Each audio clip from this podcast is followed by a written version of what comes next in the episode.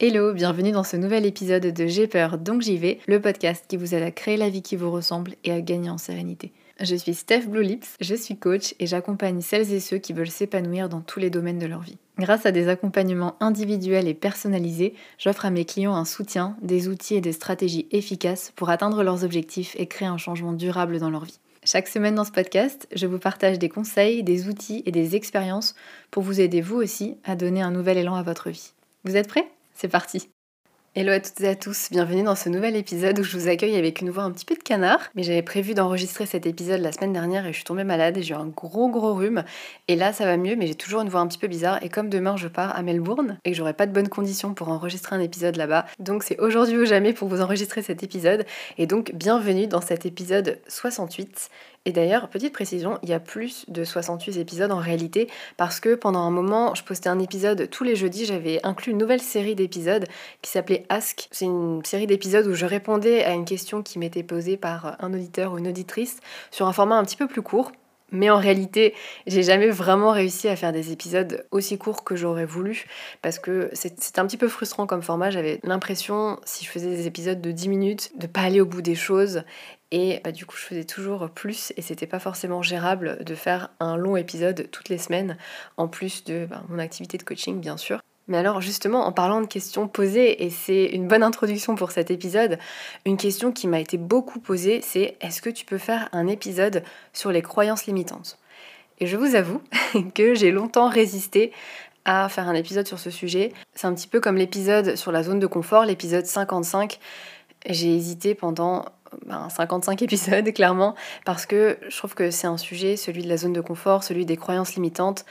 C'est un peu du vu et revu en dev perso. C'est souvent hyper galvaudé mais en réalité, j'entends et je lis tellement de choses et tellement de bêtises à ce sujet, ou des choses tellement superficielles, que je me suis dit que ça pourrait être intéressant et challengeant pour moi de vous proposer quelque chose d'un petit peu différent, un peu comme pour la zone de confort, de vous proposer quelque chose bah, qui correspond un petit peu plus à mon approche. Donc ici, je ne vais pas vous dire de répéter des affirmations positives ou d'arrêter simplement de croire ce que vous croyez et de croire l'inverse et de simplement croire que vous êtes dans l'abondance financière et que vous êtes capable de tout accomplir et qu'il suffit juste d'y croire, malheureusement ça marche pas.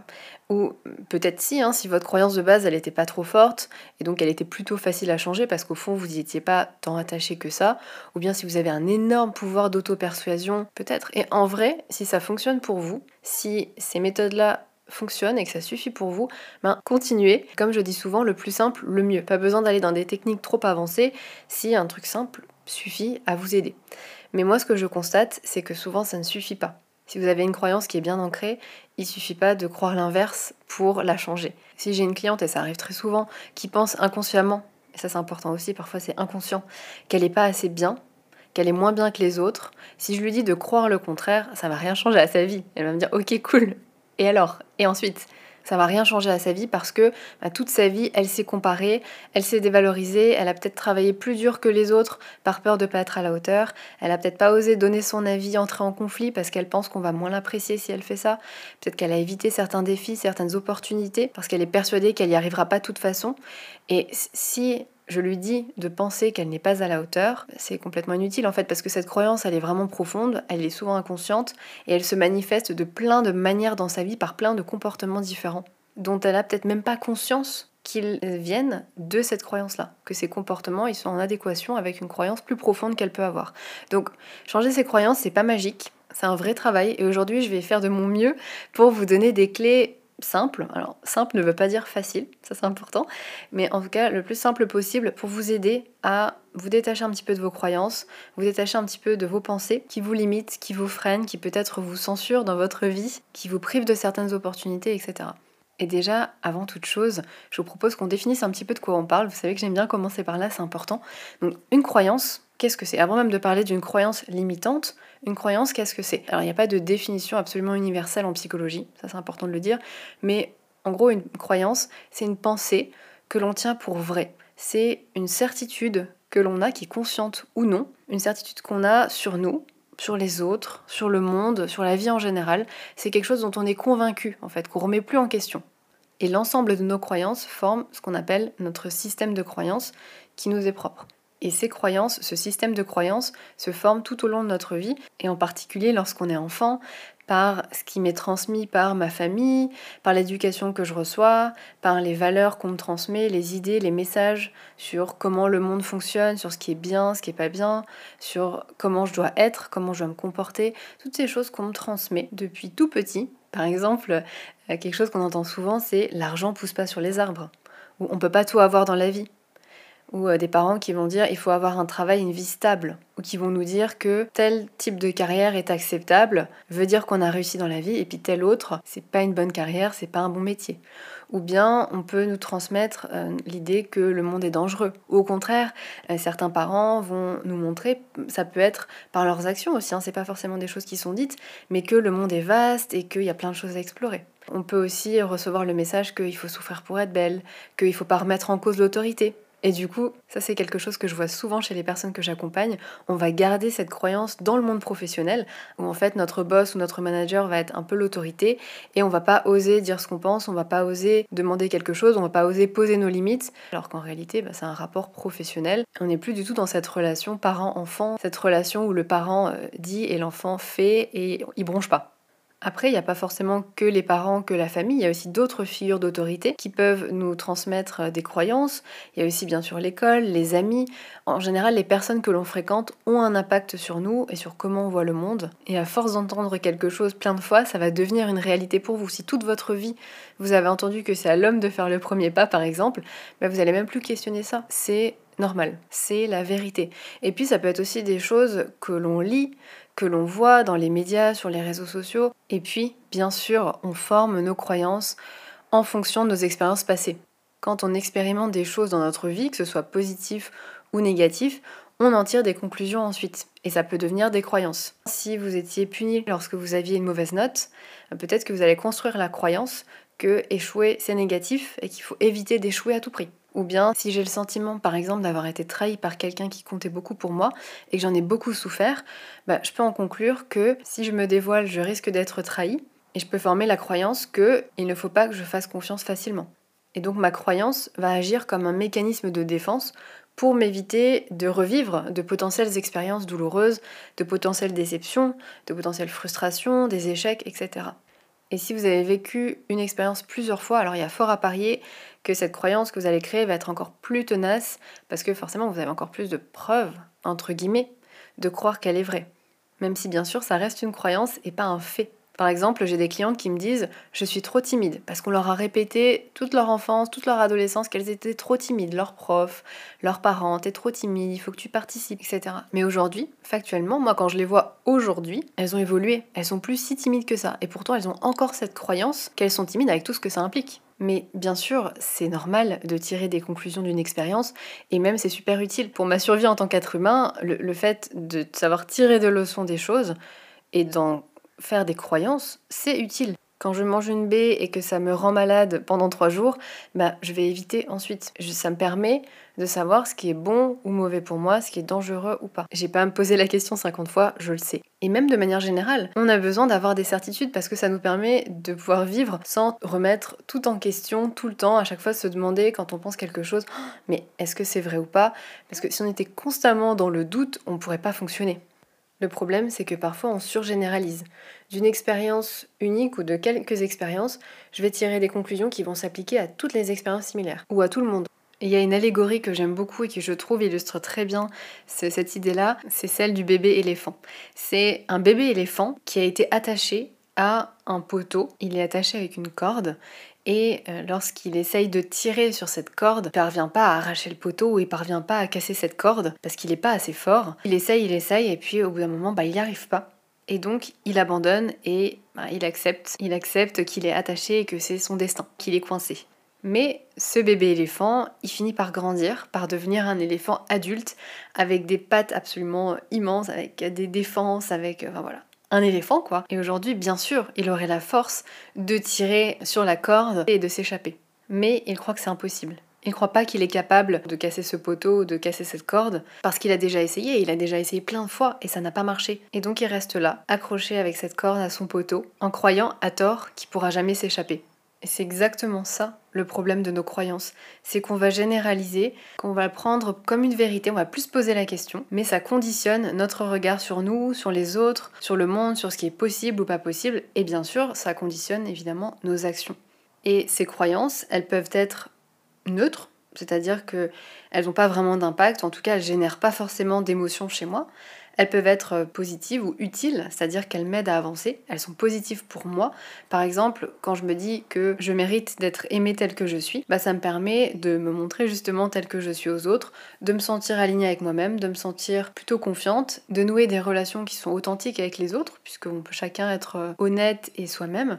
Et puis, bah, si l'autre ne m'apprécie pas, bah, c'est pas grave, je sais que je mérite d'être aimée telle que je suis, je sais aussi que bah, forcément tout le monde ne peut pas m'aimer, et tout le monde n'est pas obligé de m'aimer. Donc cette croyance que je mérite d'être aimée telle que je suis, elle m'aide à avancer dans la vie, à me sentir bien dans mes baskets, à me sentir confiante, à gérer aussi potentiellement le rejet. Et puis par contre, il y a des croyances qui sont limitantes. Et c'est donc ce sur quoi on va travailler dans ce podcast. Ce sont des croyances qui nous démotivent, qui nous empêchent de nous accomplir pleinement, qui nous empêchent de, saisir certaines opportunités, de faire certaines choses tout simplement.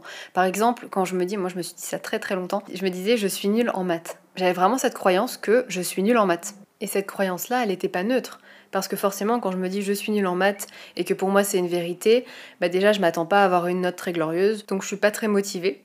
Quand il y a un truc un petit peu difficile, je viens juste me dire bah ouais en fait voilà c'est trop difficile, tu vois, moi je suis nulle en maths. Donc forcément c'est compliqué de mobiliser mes ressources, de mobiliser mon cerveau si je me dis ça. Toutes les émotions que cette croyance génère en moi ne m'aident pas à réussir, au contraire.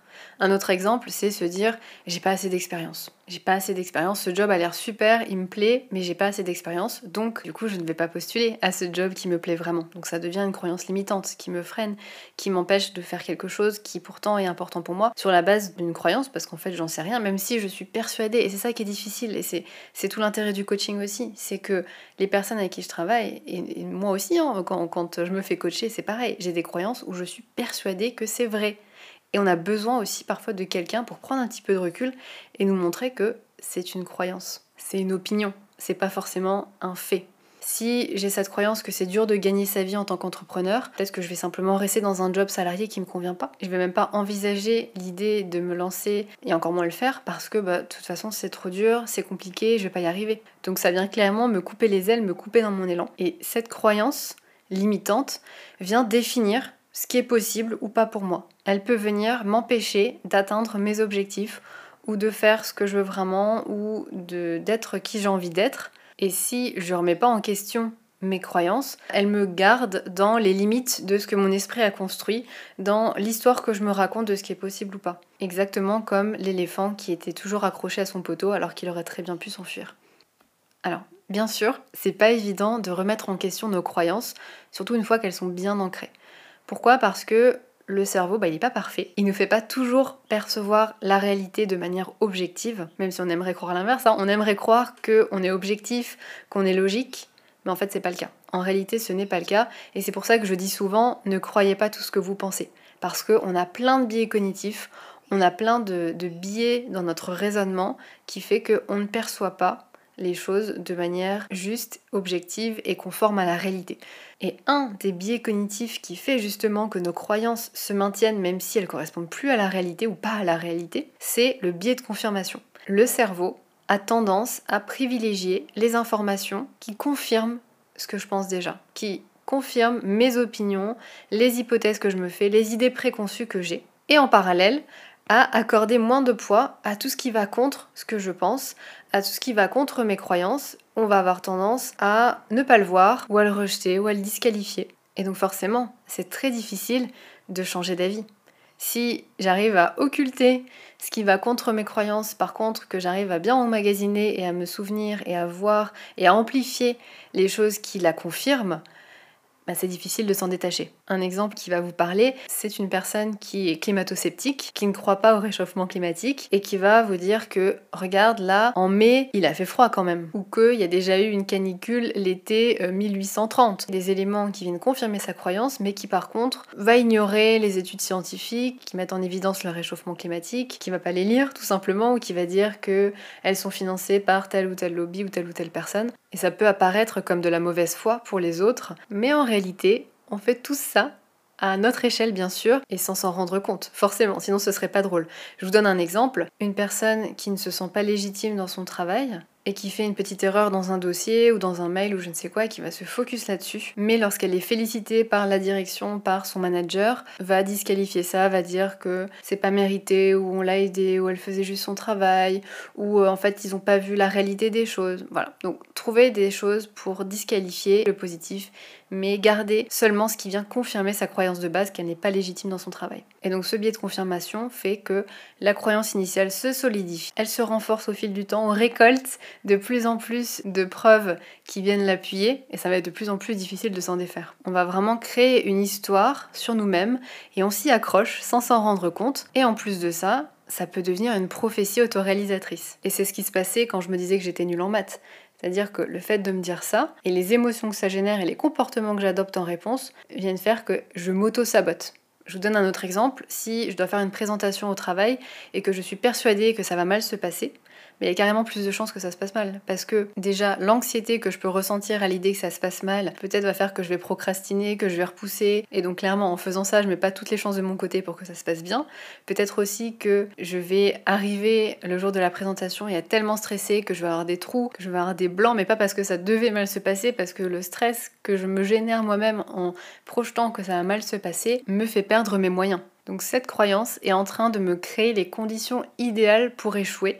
Et après, je vais me dire, de toute façon, je savais que j'y arriverais pas, c'est toujours la même chose, c'est pas fait pour moi, etc. Donc ça devient vraiment une prophétie autoréalisatrice. Je me sabote et ça vient renforcer ma croyance. Donc à cause de ces mécanismes-là que j'ai évoqués, c'est vraiment pas facile de remettre en cause mes croyances limitantes. Donc comment est-ce qu'on fait pour se détacher de ces croyances limitantes? J'ai tout un tas de clés à vous partager, mais déjà avant toute chose, ce qui est important, c'est de les identifier. Et ça, c'est vraiment pas évident. Je le vois avec les personnes que j'accompagne.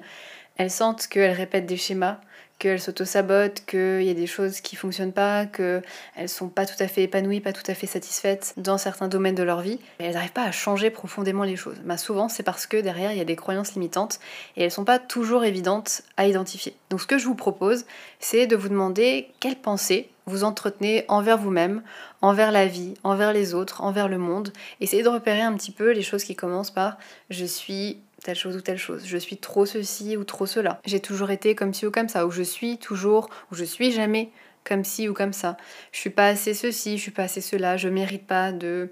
Les autres sont telle ou telle chose dans la vie, euh, voilà, toutes les choses qui commencent comme ça. Ou dans notre société, où mes parents m'ont toujours dit que. Donc voilà, essayez de faire pause et de noter toutes les pensées qui vous viennent et qui commencent un petit peu comme ça. Les, tout ce que vous croyez sur vos capacités, sur ce qui est possible pour vous, sur les autres, sur vos relations ou les relations générales, sur le travail, sur comment le monde fonctionne, etc. vous allez voir que on en a tous, bien sûr, énormément. Et je vais vous donner quelques exemples pour vous aider. J'ai fait une petite liste de ce que je vois souvent, de choses que moi-même j'avais, etc. Donc ça peut être je suis trop vieux, je suis trop jeune, je suis trop jeune pour être manager, 30 ans c'est trop tôt pour se reconvertir, 50 ans c'est trop tard, c'est trop tard pour reprendre des études, c'est trop tard pour apprendre une nouvelle compétence, c'est trop tard pour apprendre une nouvelle langue, c'est trop tôt pour postuler à ce type de job, pour changer de carrière, etc. Je vais jamais trouver un job que j'aime, je pourrai jamais faire tel job car je suis trop timide trop introvertie, je suis trop spécialisée, je vais jamais trouver un autre travail, c'est trop difficile, ou je vais pas y arriver, ou je vais pas être prise, ça sert à rien d'essayer. Si j'échoue, je m'en remettrai pas, ça sera trop difficile à supporter. Les autres sont meilleurs que moi. Changer de boulot dans le contexte actuel, c'est trop risqué. Une autre que j'aime bien, c'est si je quitte mon boulot qui est bien payé pour faire ce que j'aime, je vais baisser dans l'estime de mon entourage. C'est dur de gagner sa vie en tant qu'entrepreneur. Je mérite pas de gagner d'argent parce que je fais un métier qui me passionne ou parce que j'aide les autres. Je suis pas assez créatif ou créative j'ai pas particulièrement de talent, ça je le vois beaucoup. Je manque de discipline, j'abandonne toujours, je termine jamais rien. Une autre croyance, ça peut être j'ai toujours été comme ça, je peux pas changer. J'ai toujours été timide, j'ai toujours manqué de confiance en moi. Si je dis ce que je pense, si j'entre en conflit, on va moins m'apprécier. Si je pense à moi, si je m'affirme, si j'exprime mes besoins, ça veut dire que je suis égoïste. Si je suis vraiment moi-même, on va moins m'aimer, ou les gens risquent d'être déçus. Il faut pas que je montre mes faiblesses parce qu'on va les utiliser contre moi. Ou bien si j'accorde trop ma confiance, on risque de me trahir. Ou bien les autres vont me juger ou bien je suis pas assez intéressante. Une autre croyance aussi qu'on peut avoir, c'est je vais finir seule ou je suis pas faite pour être en couple. Sur le monde, ça peut être le monde est dangereux ou le monde est mauvais, la vie est dure, on peut pas tout avoir dans la vie, l'argent rend les gens mauvais, Le succès monte à la tête. Si j'ai beaucoup d'argent, bah, je vais devenir snob, je vais attraper la grosse tête. voilà quelques exemples, mais je vous invite vraiment à identifier les vôtres, à faire pause, à vous poser avec un stylo, un carnet et essayer d'identifier un petit peu ce que vous vous croyez sur vous, sur vos possibilités, sur vos capacités, sur le monde, sur les relations, sur le travail, tout ça. Et ensuite, une fois que vous aurez fait ça, de vous questionner. Est-ce que cette croyance que vous avez identifiée vous est utile? Est-ce qu'elle vous aide à avancer? Est-ce qu'elle vous aide à atteindre vos objectifs? Est-ce qu'elle vous aide à être la personne que vous avez envie d'être? Si la réponse est oui, bah c'est super, on la garde. Par exemple, moi j'ai cette croyance que j'ai un bon sens de l'orientation. Objectivement, franchement, factuellement, je suis pas très sûre que ce soit vrai. Mais le fait d'avoir cette croyance fait que dans n'importe quel pays, je peux être paumée et me débrouiller et je stresse pas, j'angoisse pas si je, suis perdue et j'arrive à retrouver mon chemin.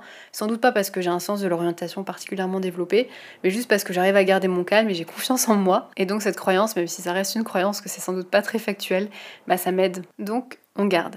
Par contre, si la réponse est non, bah là on peut essayer de s'en détacher. Si la croyance conduit à des comportements qui vous aident pas, par exemple, si vous avez la croyance que le conflit est mauvais pour la relation et qu'il doit être évité à tout prix, et qu'en réponse à ça, vous n'osez pas poser vos limites, mais du coup, vous prenez sur vous, vous avez beaucoup de rancœur, parfois ça explose même, et donc au final c'est pas hyper positif pour la relation, ni pour votre estime de vous, parce que vous aplatissez, bah là en effet peut-être que cette croyance vous aide pas et qu'elle mérite d'être, euh, bah, de s'en détacher un petit peu. Et donc comment on fait pour se détacher d'une croyance. Hein, honnêtement, c'est pas évident. Et ça, je pense que c'est important de le dire.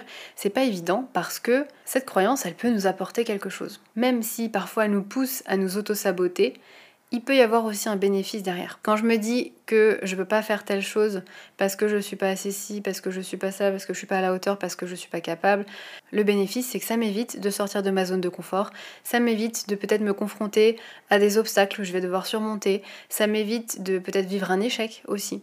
Donc c'est vraiment important de voir qu'il y a des bénéfices dans le fait de s'auto-saboter. Alors je sais que ça peut être dur à admettre, mais si on n'en retirait pas un bénéfice, ben, on laisserait facilement tomber cette croyance. Donc il y en a un. Il y a un bénéfice, ou même plusieurs, pas toujours évident à identifier ou à admettre, mais ça peut être des choses comme ben, ne pas avoir à essayer, ne pas ressentir de l'inconfort, ne pas souffrir, ne pas être déçu, ne pas échouer, ne pas s'exposer, ne pas euh, être jugé, par exemple. Et puis parfois aussi le fait de ne pas remettre en cause cette croyance me permet de continuer, de conserver ce sentiment d'appartenance avec les personnes ou le groupe qui ont cette croyance ou qui m'ont transmise cette croyance. Par exemple, si euh, vos parents pensent que l'argent rend les gens mauvais, que l'argent corrompt, par exemple, ben ça va pas être évident de lâcher cette croyance et d'en gagner de l'argent parce que ça voudrait dire que ça fait de vous quelqu'un de mauvais.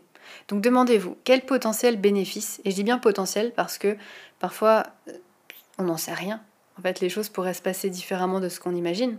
Quel potentiel bénéfice j'ai à maintenir cette croyance? Et ensuite, demandez-vous, deuxième question, quel coût ça a de conserver cette croyance?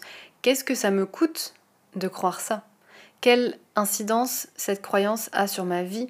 Qu'est-ce que cette croyance m'empêche de faire ou d'être? Quelle opportunité je rate en croyant ça? Peut-être que je me sens pas satisfaite d'un domaine de ma vie, que ce soit au travail, que ce soit amoureux, que ce soit mes relations en général. Peut-être que ce que ça vous coûte, c'est de passer à côté de quelque chose qui est important pour vous. Peut-être que cette croyance vous fait perdre confiance en vous. En tout cas, essayez d'être honnête avec vous-même. Et n'oubliez pas que même si cette croyance a un coût, ça ne veut pas dire que vous êtes obligé de faire le travail de la changer. Peut-être qu'aujourd'hui, cette croyance que vous entretenez, certes, elle vous auto-sabote dans une certaine mesure, mais elle vous permet aussi peut-être de vous protéger, de ressentir certaines choses, de vivre certaines choses, de revivre certaines choses. Et peut-être que vous n'êtes pas encore prêt ou prête à remettre cette croyance en cause et à changer les choses. Et c'est ok en réalité. Mais ce qui est important, c'est d'avoir conscience que c'est une croyance et que c'est un choix, que c'est pas une fatalité que de l'écouter et que vous pouvez aussi travailler sur cette croyance pour en adopter une qui soit plus utile et qui vous aide. Donc si vous êtes prêt ou prête à travailler sur cette croyance et à vous détacher, je vous propose trois questions encore des questions. Et je vous invite vraiment à faire tout ça par écrit. C'est vraiment là où ça devient encore plus puissant et utile, où on peut vraiment prendre du recul, parce que quand on le fait seul dans sa tête, c'est rarement aussi efficace. Donc une question à vous poser pour déstabiliser un petit peu votre croyance, c'est est-ce que cette croyance, est-ce que cette pensée que vous avez, elle est complètement vraie Est-ce que c'est une vérité absolue? Ou bien, est-ce que c'est peut-être une interprétation, une opinion? Par exemple, si je me dis j'ai pas particulièrement de talent, j'ai l'impression que c'est vrai, mais en réalité c'est une opinion. Quelqu'un d'autre pourrait penser différemment. Si quelqu'un d'autre pourrait penser différemment, même quelqu'un de très très loin, bah c'est que ça reste une opinion. Si je me dis que je peux pas proposer d'idées ou donner mon avis ou contribuer euh, en réunion si je maîtrise pas parfaitement le sujet, là aussi c'est une opinion. Parce que d'autres personnes pensent que bah si, en réalité. Et puis d'autres collègues n'hésitent pas, eux, à prendre la parole en réunion, à proposer des choses. Et alors que eux sont pas forcément plus calés que moi ou pas, en tout cas, ne maîtrisent pas parfaitement le sujet. Donc ça, c'est important. Identifier si votre croyance est factuelle, si vraiment c'est la vérité absolue, ou si c'est plutôt une opinion, ou bien si c'est une surgénéralisation. Par exemple, si vous dites je suis toujours en retard, si effectivement vous êtes très souvent en retard et que c'est la tendance générale, ça signifie pas que vous êtes toujours en retard. Et c'est super important d'avoir de la nuance dans ce que l'on pense. Au lieu de me dire je suis nul, qui est une généralisation, comme si j'étais tout le temps nul, comme si je ratais absolument tout. Et on a tendance hein, parfois à se dire ça, bah, c'est peut-être d'isoler un, comportement, de pas surgénéraliser. Peut-être que effectivement, j'ai pas su répondre à toutes les questions à la fin de ma présentation aujourd'hui en réunion. Ça, c'est plutôt factuel. Par contre, me dire je suis nul ou j'ai complètement foiré ma présentation, ça ne l'est pas. Il y a peut-être une partie qui représente la réalité, mais pas totalement. Et ça, c'est vraiment important, encore une fois, je le répète, d'être nuancé. Il y a peut-être une part de vrai dans votre croyance, mais ce n'est sans doute pas une vérité absolue. Autre question à se poser, c'est est-ce qu'il y a des éléments, est-ce qu'il y a des choses qui contredisent cette croyance? Est-ce que peut-être il y a des exceptions à ce que vous prenez pour vrai?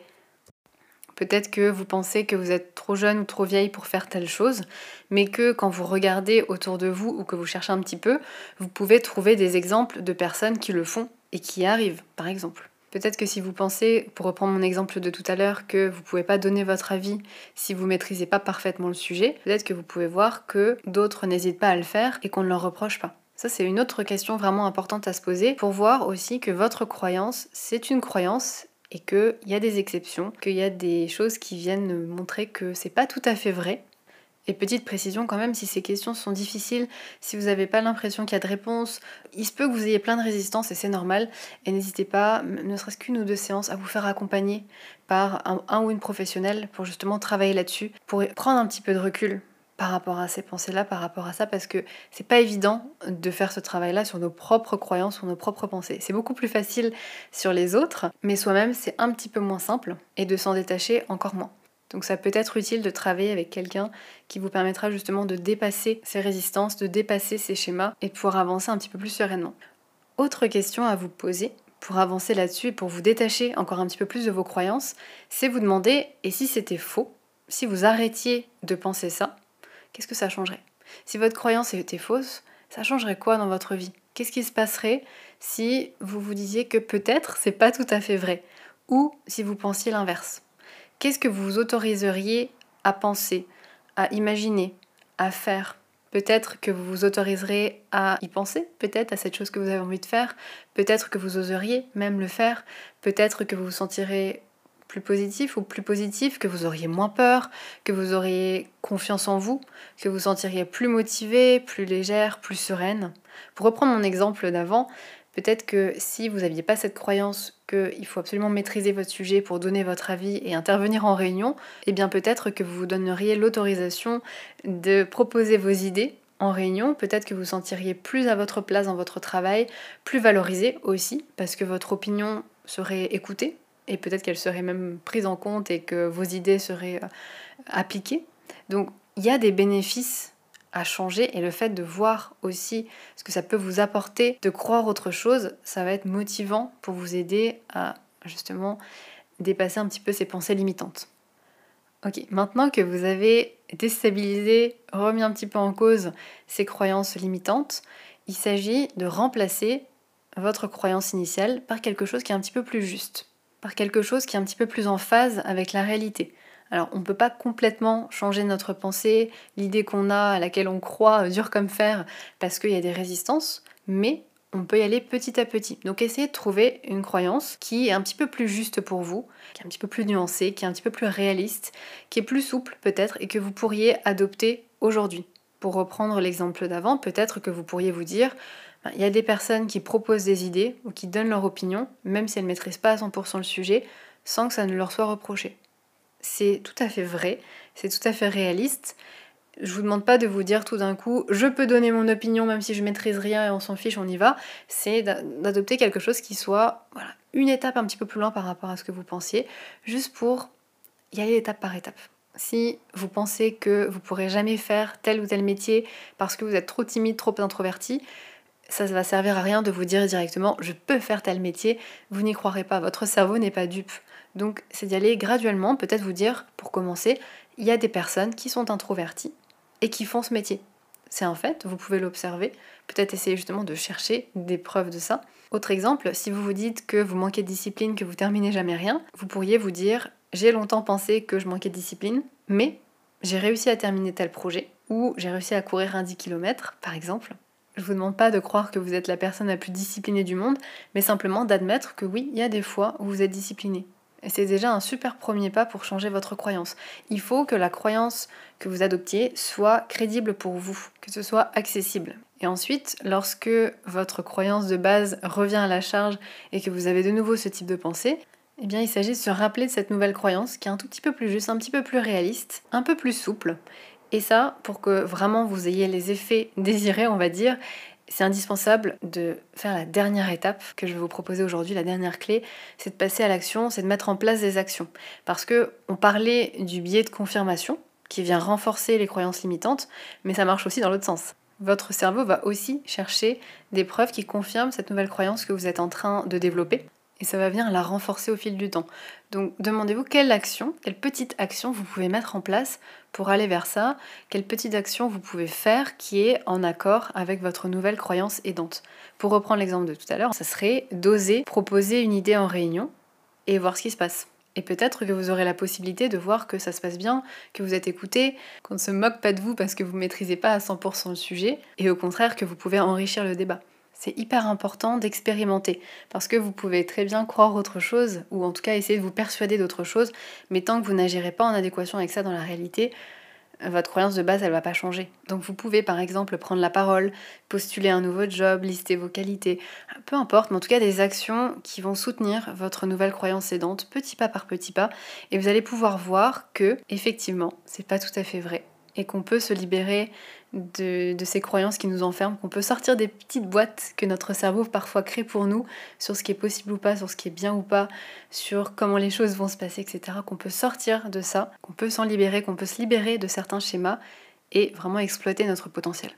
Voilà pour cet épisode. Je vous invite vraiment, vraiment, vraiment à vous poser toutes ces questions et à, redérouler cet épisode par écrit, à faire au fur et à mesure pour vraiment en retirer tous les bénéfices. Et si vous souhaitez aller plus loin et travailler avec moi, bien sûr, comme d'habitude, vous pouvez retrouver le lien vers mon site internet dans la description de cet épisode de podcast. C'est www.stevblolips.com slash coaching. Steve ça s'écrit S-T-E-F-B-L-U-E lips.com slash coaching. N'hésitez pas à m'y envoyer un message pour me dire ce que vous avez pensé de cet épisode. Merci en tout cas de m'avoir écouté jusqu'au bout. Je vous souhaite une très belle semaine et on se dit à dans deux semaines. Ciao